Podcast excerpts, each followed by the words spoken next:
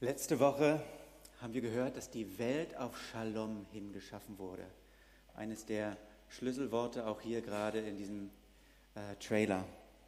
Gott schuf die Welt als sein Königreich und Shalom quasi als die Reichsordnung, die alles ausfüllen sollte. Die Ordnung, die Atmosphäre, die alles erfüllen durfte. Shalom, das bedeutet Friede, das bedeutet Heil, Ganzheit, Intaktheit. Ja, und das Gegenteil davon ist Unfrieden.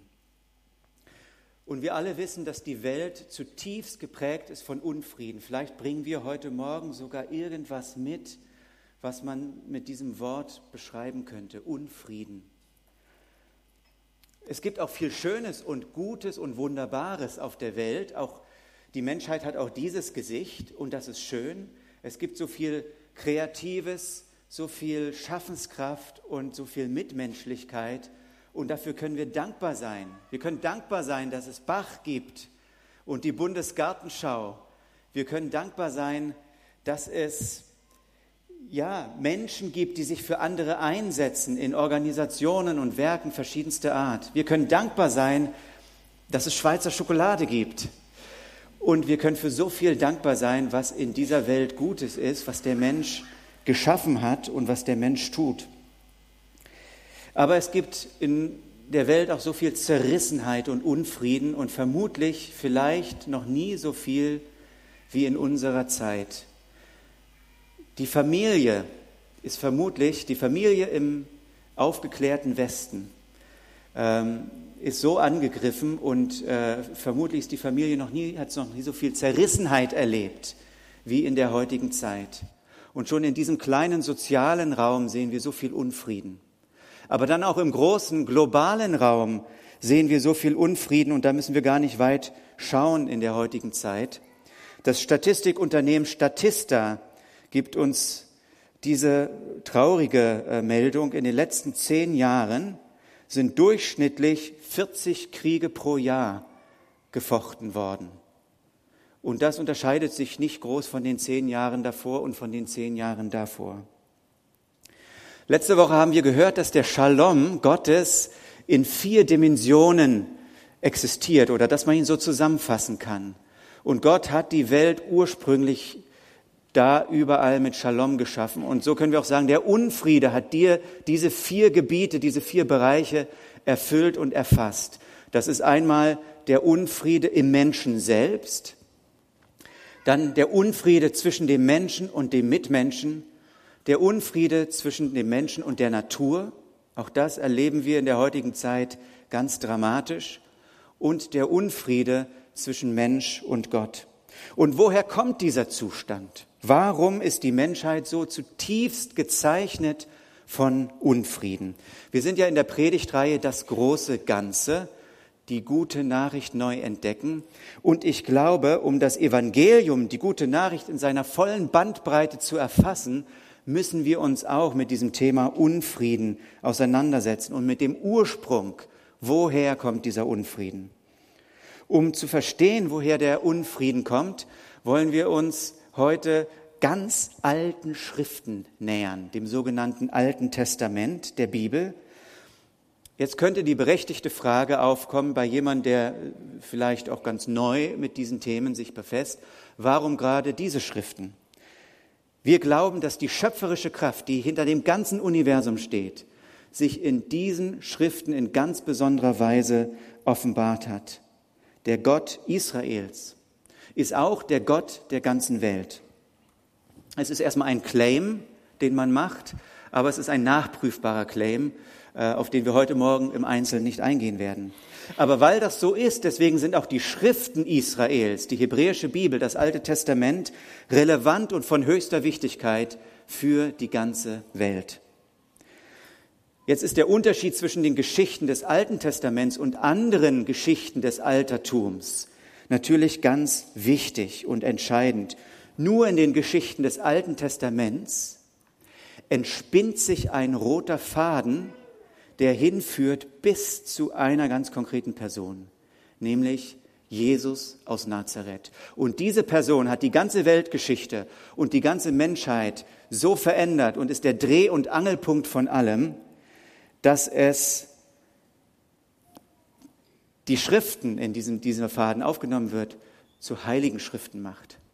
Und dass es auch für uns heute deshalb Gottes Wort ist. Wer die Gesamtschau des Alten Testaments besser verstehen möchte, kann ich nochmal wiederholen. Ich habe das schon mal hier von vorne empfohlen. Der darf sich gerne ein äh, Video vom Bibelprojekt anschauen. Einfach bei Google eingeben, Bibelprojekt, Video, Altes Testament. Und da findet ihr ein zwölfminütiges Video über das Alte Testament, das das sagenhaft und wunderbar zusammenfasst.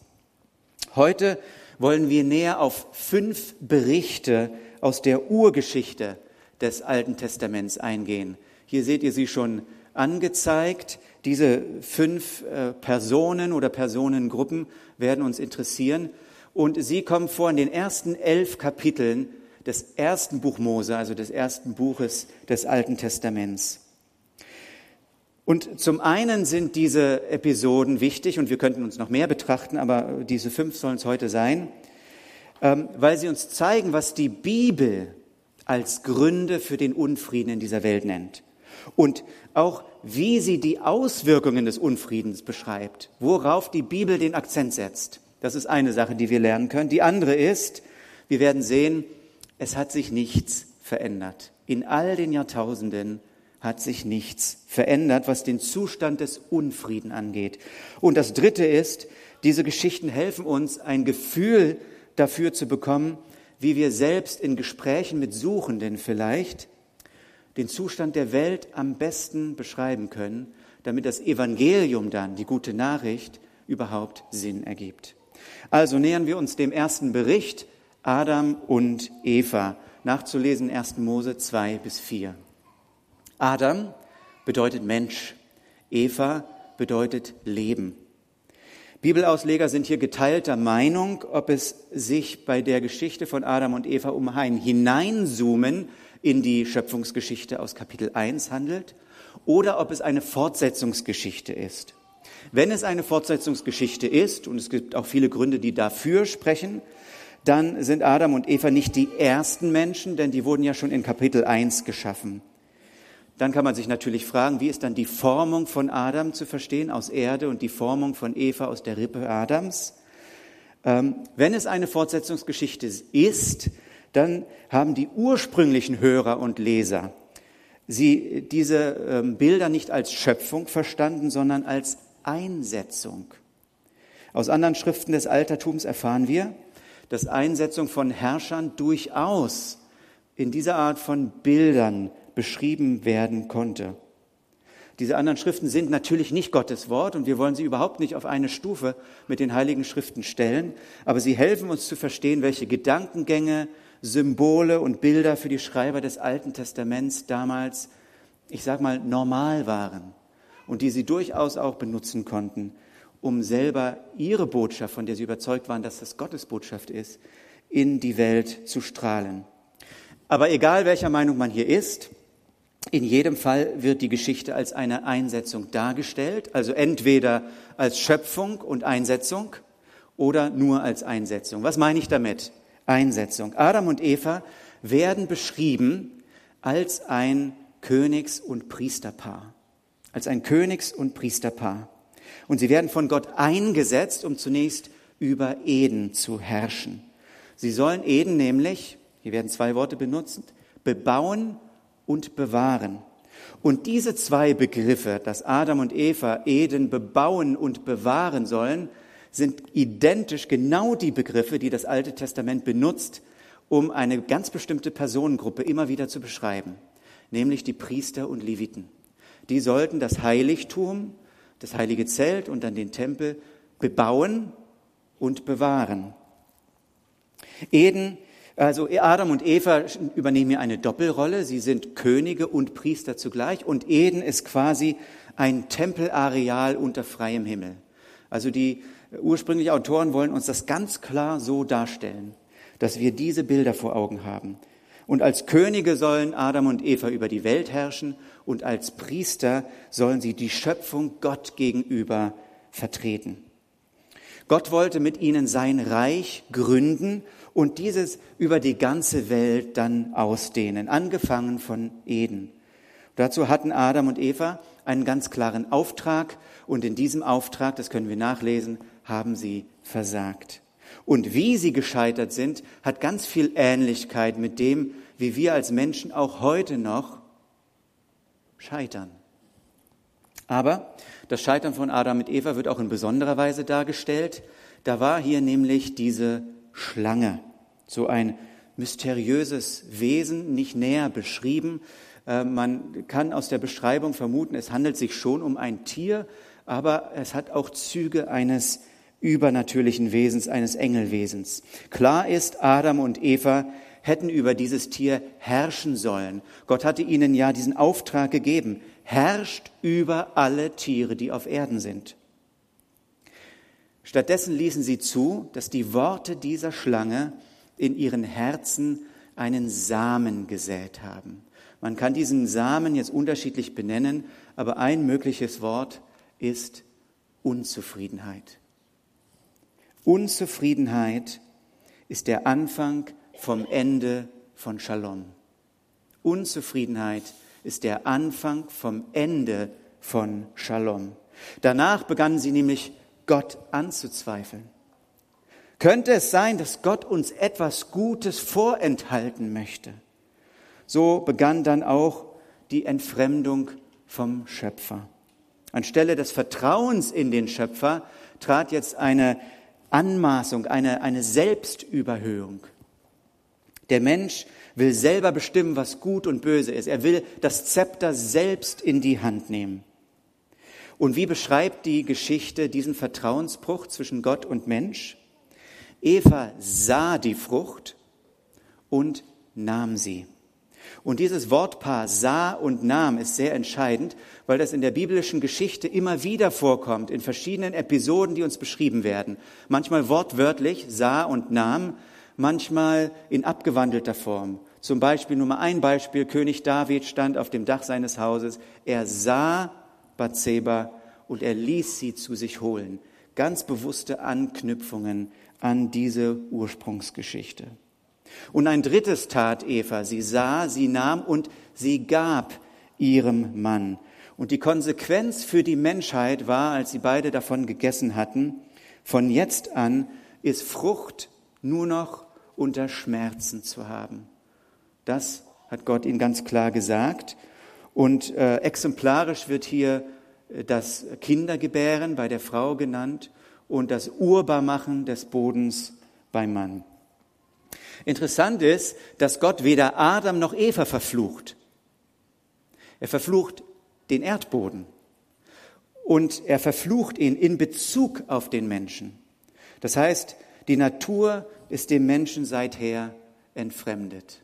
Ein nächster Schritt in dieser Eskalation des Unfriedens. Dann kommt neben alledem Scham hinzu. Plötzlich schämen sich Adam und Eva mit einer nie vorher gekannten Scham. Äh, dazu kommt dann Misstrauen unter ihnen selbst. Sie verstecken sich voreinander, sie verstecken sich auch vor Gott und es kommt die Anschuldigung des anderen. Die Frau, die du mir gegeben hast, die ist schuld. Nein, die Schlange, die du erschaffen hast, die ist schuld. Außerdem sehen wir den Anfang des Konflikts der Geschlechter. Worin nämlich Gott prophezeit, das Verlangen der Frau wird nach dem Mann sein. Und zwar ist es doppeldeutig gemeint, nicht nur sexuell, sondern auch das Greifen nach äh, Herrschaft, nach Kontrolle. Aber der Mann wird die Frau beherrschen. Das ist Gottes prophetische Ankündigung. Und zwar ist dieses Beherrschen durchaus im Sinne von unterwerfen und dominieren gemeint an dieser Stelle. Dazu später noch ein Wort. Also hier wird die Unterdrückung der Frau vorhergesagt, die die ganze Menschheitsgeschichte durchzieht in ganz trauriger, tragischer Weise. Ursprünglich sollten sie beide, Adam und Eva, gemeinsam über die Erde herrschen. Jetzt wird einer über den anderen herrschen. Plötzlich hat der eine Grund, dem anderen zu misstrauen und damit macht sich Angst vor dem anderen breit. Angst. Zu guter Letzt versperrt Gott dann das Land Eden. Adam und Eva dürfen nicht wieder hinaus, sie werden vertrieben und er stellt an den Eingang zwei, Entschuldigung, furchteinflößende und ehrfurchtsgebietende Wesen, sogenannte Cherubim, Engelswesen mit einem feurigen Schwert. Und was sollen die machen? Die sollen den Zugang zu Eden bewahren, bewachen ist das Wort. Eden kann man sich vorstellen als äh, ein Tempelareal, habe ich ja gesagt. Das Tempel, der Tempel hatte drei Teile. Da war der große Tempel, das Tempelgebiet insgesamt, der Vorhof, dann das Heiligtum und das Allerheiligste. Und hier ist es Eden als Land, dann der Garten von Eden in Eden und darin der Baum des Lebens als Allerheiligstes im Zentrum und die Engel sollen diesen Zugang zum Allerheiligsten, zum Baum des Lebens bewahren, bewachen. Interessant, dass hier das gleiche Wort benutzt wird. Adam und Eva sollten eigentlich bebauen und bewahren, bewachen. Der Mensch hat darin versagt. Und jetzt müssen Engelswesen einspringen, wo der Mensch versagt hat und werden dem Menschen damit mit ihrem feurigen Schwert zu einem gegnerischen Gegenüber. Wir stellen also fest, zum ersten Mal werden gegnerische Engelswesen erwähnt. Das ist schon ein ganz schönes Portfolio hier von Dingen, nur in der ersten Episode, die der Unfriede herbeigebracht hat, die er eskaliert hat in unserer Welt. Aber der rote Faden der Rückkehr zum Shalom entspinnt sich Gott sei Dank auch in dieser Episode. Gott verspricht, dass der Same, also der Nachkomme der Frau, eines Tages den Samen der Schlange zertreten wird. Das wird verbunden sein mit einem hohen Preis für diesen Nachkommen, aber Unzufriedenheit und Unfrieden werden eines Tages für allemal besiegt. Gehen wir zur zweiten Episode über, Kain und Abel, nachzulesen in Kapitel 4. Kain bedeutet Gewinn, Abel bedeutet Hauch oder Verflüchtigung. Sie werden uns als die ersten zwei Söhne von Adam und Eva dargestellt. Sie sind quasi die Thronfolger.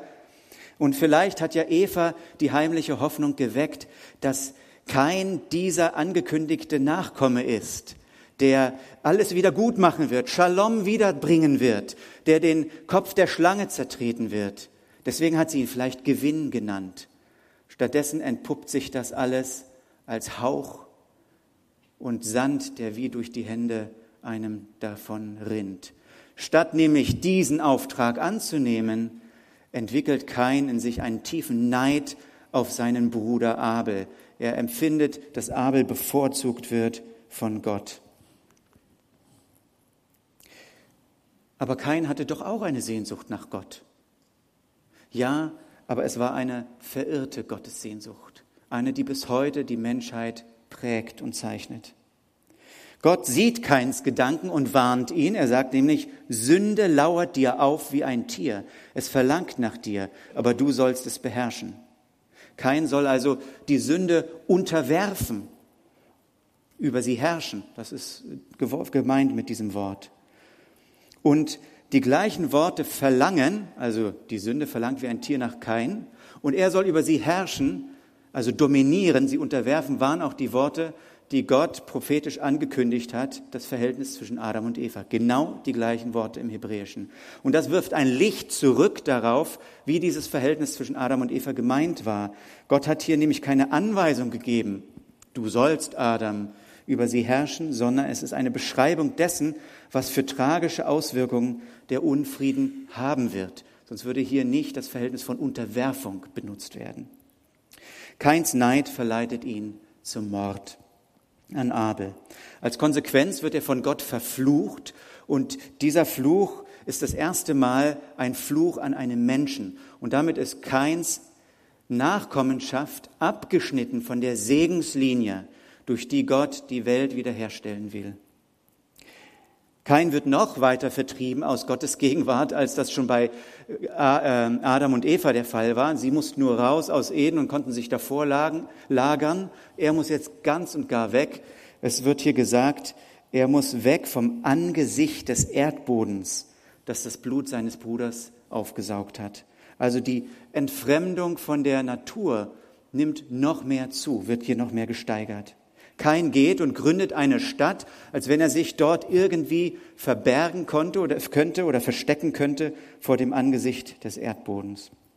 Und mit der Erwähnung dieser Stadt wird hier nicht einfach nur beschrieben, ah, da ist einer, der hat gelernt, Häuser zu bauen, sondern dass es hier um eine Stadt geht, bedeutet, es geht hier um Machtstrukturen.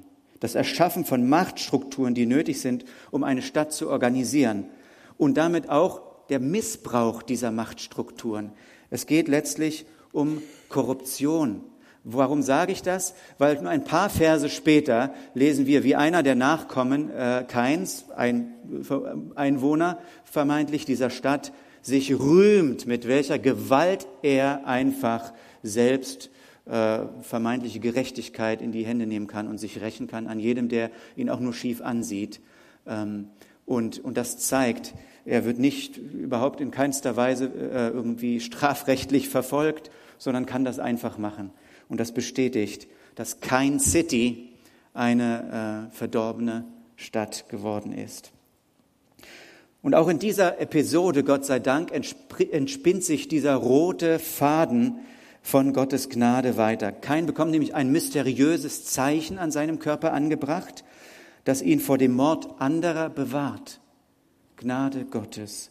Und Gott verspricht ihm, dass andere davor abgeschreckt werden, ihn zu töten, weil es bekannt wird, dass kein dann siebenfach gerecht werden würde.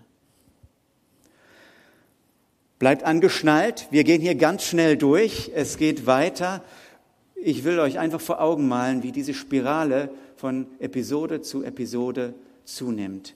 Wir näher, äh, befassen uns jetzt mit den Gottessöhnen. Die werden beschrieben in Kapitel 6. Bei diesen mysteriösen Gottessöhnen handelt es sich in der Bibel um die Darstellung von übernatürlichen Wesen, quasi dem Hofstaat Gottes. Äh, die Episode hat eine Reihe von Elementen, die für uns modernen Mensch sehr merkwürdig sind und schwierig, die dem Menschen des Altertums, in der die Geschichte ursprünglich äh, entwickelt wurde und aufgeschrieben wurde, aber total vertraut waren. Er kannte sie aus verschiedenen babylonischen, ägyptischen und anderen Überlieferungen. Und das Novum hier für den ursprünglichen Zuhörer ist nicht, dass die Gottessöhne mit den Frauen Verkehr haben, sondern wie es beschrieben wird, dass sie mit den Frauen Verkehr haben. Es heißt nämlich, die Gottessöhne sahen die Schönheit der Menschentöchter und sie nahmen sich von ihnen, die ihnen gefielen. Das Sahen und Namen, genau wie bei Eva, ist hier nicht zufällig reingewebt, sondern es soll uns zeigen, Eva ging damals eine ungute Allianz mit einem Engelswesen ein, das gleichzeitig dem Tierreich zugeordnet wurde, nämlich mit der Schlange. Und jetzt kehrt sich diese Allianz gegen Eva und alle ihre weiblichen Nachkommen und gegen den Menschen überhaupt.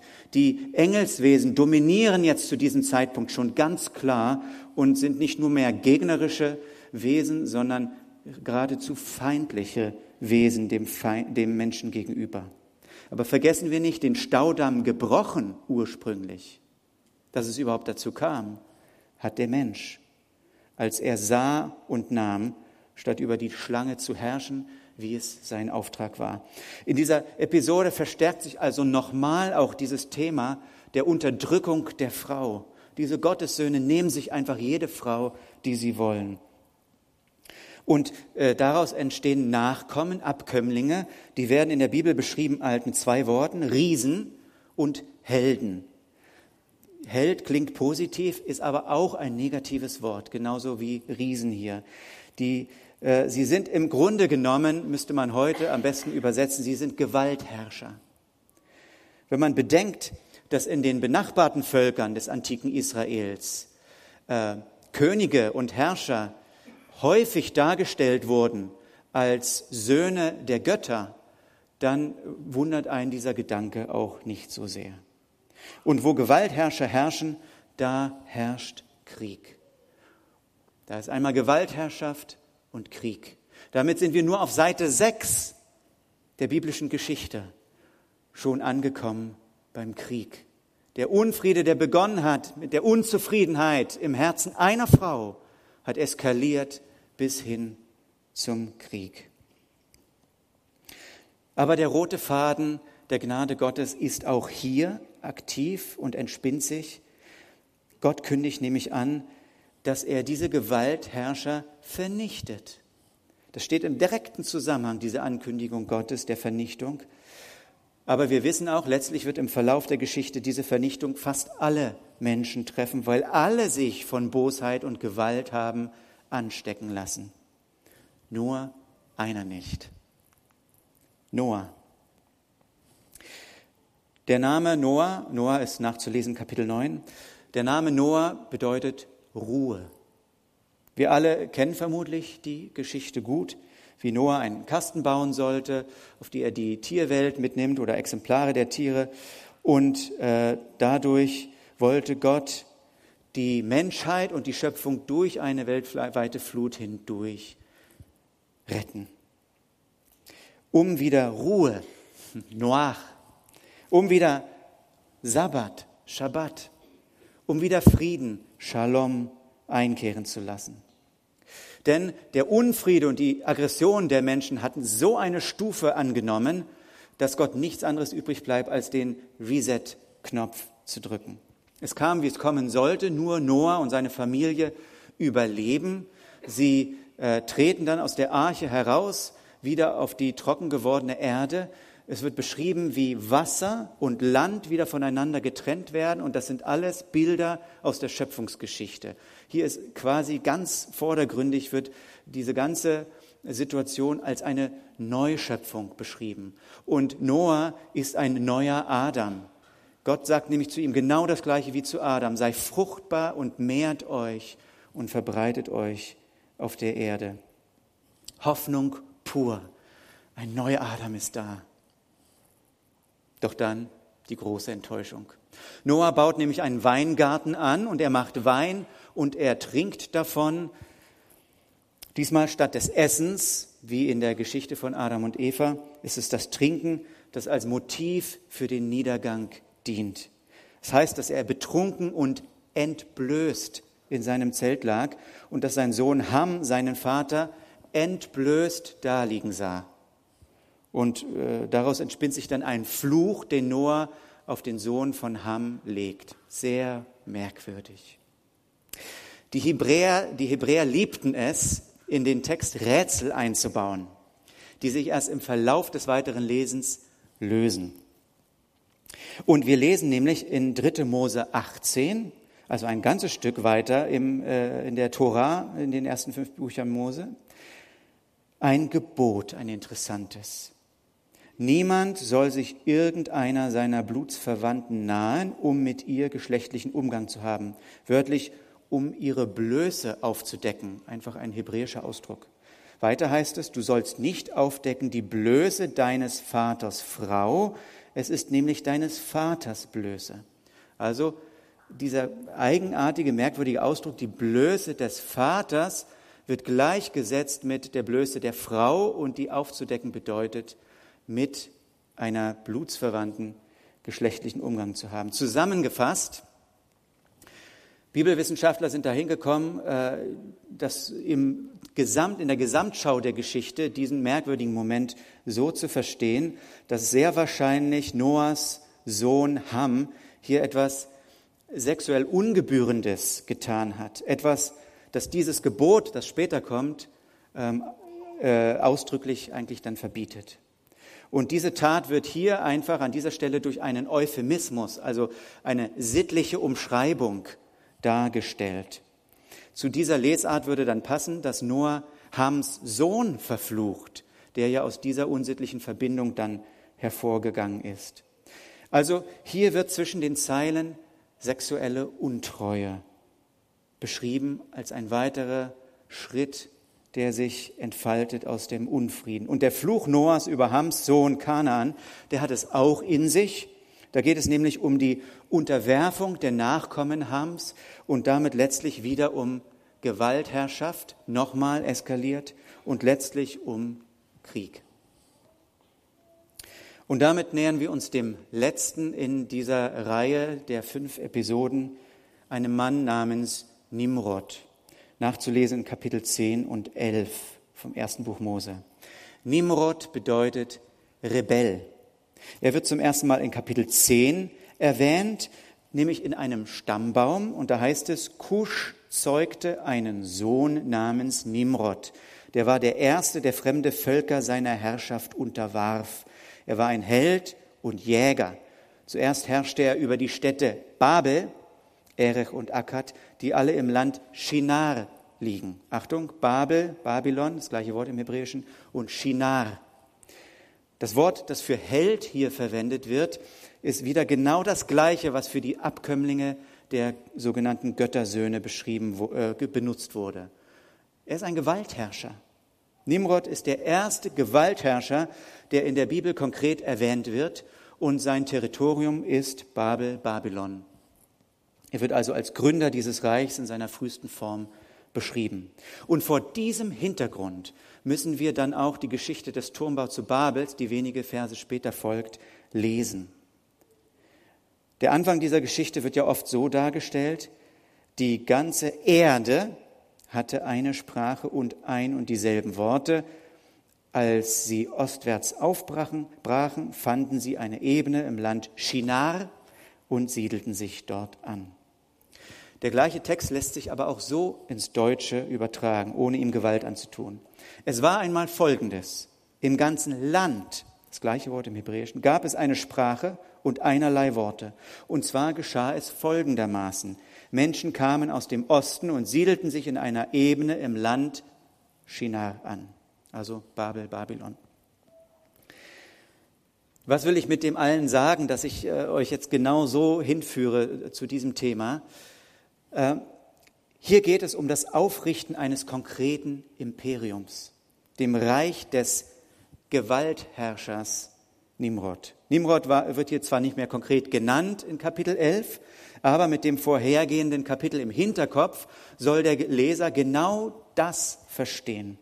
Und die eine Sprache, von der die Rede ist, ist nach dieser Lesart eine dominierende Imperialsprache, die alle anderen Sprachen klein hält.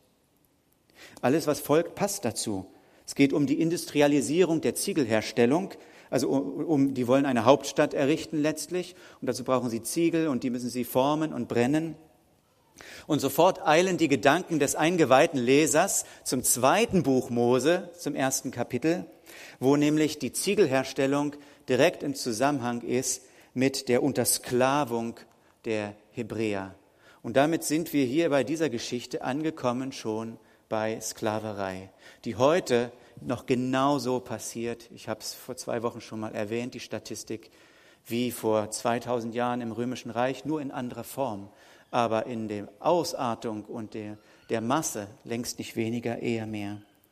Und weiter sagen die Erbauer von Babel hier, auf, lasst uns Lehmziegel formen und sie zu Backsteinen brennen. Und mit genau diesen gleichen Worten hat Pharao in Ägypten auch gesagt, oder mit der gleichen Aufforderungsformel, auf, lasst uns die Hebräer mit List niederhalten. Hier haben also die Autoren der ersten fünf Bücher Mose ganz bewusst es hineingewebt, diese Ähnlichkeiten und diese sprachlichen Verlinkungen, Vernetzungen, um uns aufmerksam zu machen, wie wir aus der späteren Sicht äh, der Geschichte Ägyptens und äh, der Untersklavung Israels diese Geschichte lesen sollen. Übrigens, dass es hier bei der Erbauung äh, von Babel um Unterdrückung geht, ist eine sehr alte Lesart, die schon aus der Zeit Jesu stammt. Und nach dieser Lesart geht es nicht, wie wir gemeinhin und ich auch sehr, sehr lange immer vermutet habe, um Sprachenvielfalt und den Ursprung der Sprachenvielfalt. Im Gegenteil, die Erbauer von Babel wollten sich gegen die von Gott erwünschte Verbreitung des Menschen auf der Erde und die Entstehung von Vielfalt entgegenstellen. Sie wollten keine kulturelle und sprachliche Vielfalt, sie wollten herrschen. Nicht Sprachenvielfalt ist ein Fluch, der etwa bis heute andauert, sondern die Erschaffung von, Gottes, von, von Reichen, die Gottes Reich entgegenstehen. Widerstand gegen Gottes Reich. Und mit dem Turm von Babel, Babylon, wollen die Erbauer aber auch nicht nur ihre Vorherrschaft zementieren, sie wollen etwas anderes. Sie bauen einen hohen Turm und zur Zeit, als äh, diese Geschichten aufgeschrieben wurden, da existierte in Babylon ein äh, eigenartiger Kult, dass man nämlich Türme erbaut hat, Ziggurets, die wie Treppen für die Götter sein sollten. Auf diesen Treppen sollten die Götter herabkommen, um letztlich den Erbauern Macht zu verleihen, also einen Namen zu verleihen. Und dieser Begriff taucht hier auch auf. Es geht hier also um die Erschaffung einer menschengemachten Religion zum Zweck der Machtausübung. Und auch das ist eine Auswirkung des Unfriedens. Der rote Faden der Gnade, den ich immer wieder aufgenommen habe in diesen Episoden, der ist auch hier vorhanden. Es ist nämlich die Zerstreuung und Verbreitung der Menschheit, die Gott wieder in Gang setzt, die er von Anfang an wollte. Sei fruchtbar, mehrt euch und verbreitet euch auf der ganzen Erde, die die Erbauer von Babel anhalten wollten und die Gott jetzt wieder in Gang setzt. Das, was wir oft als eine Sprache gedeutet haben, ist eigentlich die Erlösung aus den Klauen der Gewaltherrschaft. Und es ist kein Zufall, dass hier die Linie zwischen irdischen und überirdischen Gewaltherrschern auch so verwischt wird. Ja, der Nimrod ist der nun ein Vollmensch oder als Abkömmling von einem Gottessohn auch irgendwie nicht ganz. Ähm, die, zu der Zeit war da noch keine konkrete Vorstellung, wie sich das äh, bedingt, das Überirdische und das Irdische. Aber viele hundert Jahre später, zur Zeit Jesu, ist die Erkenntnis in Israel dann ausgereift, dass die Gewaltstrukturen der sichtbaren Welt und die Gewaltstrukturen der unsichtbaren Welt ganz eng ineinander greifen. Und hier in der Babel-Babylon-Episode also machte Gott die Pläne der Machthaber zunichte. Gott wendet sich damit den Erniedrigten und Ausgebeuteten zu und das hat er schon immer getan. Das wird auch in der Zukunft tun. Das wieder aufgerichtete Reich Gottes wird nämlich eine Welt sein, in der die Werte dieser Welt auf den Kopf gestellt werden. So wie Gott die Werte von Babel, Babylon auf den Kopf gestellt hat. Welche Menschen werden dort in diesem Reich Gottes die Herrschenden sein? Die Menschen, deren Herz erfüllt ist von ungeteilter Fürsorge für ihre Mitmenschen und von wahrer Liebe für Gott. Die werden dort die Herrschenden sein. So sagt es Jesus in seiner Bergpredigt. Was ist jetzt das Fazit aus alledem? Wir sind jetzt durch die Urgeschichte gerast. Manches konnte ich nur anreißen. Sicherlich ist vieles offen geblieben. Ich hoffe, dass beim nochmaligen Lesen dieser ersten elf Kapitel manches nochmal klarer wird für euch. Jetzt fragt ihr euch vielleicht, ja, warum sollte man sich so auf die ersten Kapitel der, Urgesch äh, der Bibel konzentrieren, um diesen, äh, diese Spirale des Unfriedens zu deuten und zu erklären? Können wir nicht auch sagen, okay, und bei Jakob lesen wir dann über Lüge, und bei Josefs Brüdern über Rachsucht und so weiter. Aber die besondere Stellung der ersten elf Kapitel ist schon herausgehoben und äh, es stellt eine besondere oder ganz krasse einmalige Abwärtsspirale der Verdorbenheit und Gewalt dar. Denn in Kapitel 2 beginnt die Erlösungsgeschichte, äh, 12, in Kapitel 12 beginnt die Erlösungsgeschichte, die mit Abraham anfängt. Und damit verstehen wir die ersten elf Kapitel als eine Einheit. Und es wird hier ganz deutlich herausgearbeitet, der Neid, die Angst und die Scham im Herzen des Einzelnen, vielleicht kennen wir die selbst, sind untrennbar verbunden mit dem Mord, der Unterdrückung und der Ausbeutung auf der Weltbühne. Es wird deutlich, Erlösung und Heilung kann nicht nur im Herzen des Einzelnen stattfinden. Erlösung und Heilung muss global auch stattfinden. Es muss eine neue Weltordnung geben, ein neues Reich. Und die einzige Lösung, die die Bibel sieht, ist, dass eine Art neuer Adam kommt, der Gottes ursprünglich erschaffenen Shalom wieder aufrichtet. Und zwar nicht mit Gewalt, wie alle Herrscher vor ihm, sondern mit Sanftmut und Liebe, mit Geduld, mit Selbstaufopferung bis hin zum Tod.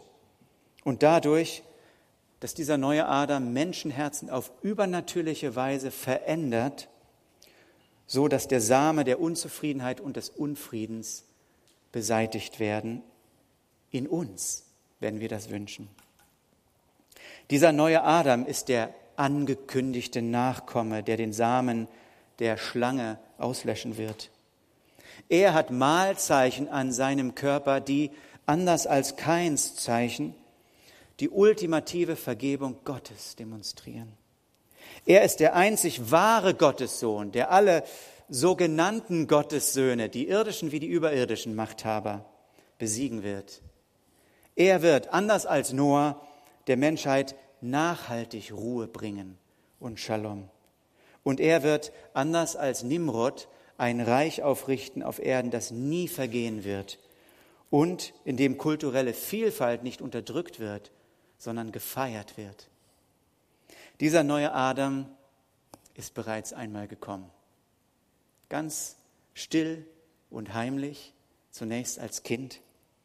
Und er wird ein zweites Mal kommen. Als er das erste Mal gekommen ist, da hat er angefangen, Menschenherzen neu zu machen. Bis heute. Wenn er das zweite Mal kommen wird, dann wird er die ganze Welt neu machen. Sein Name ist Jesus und er ist der Messias.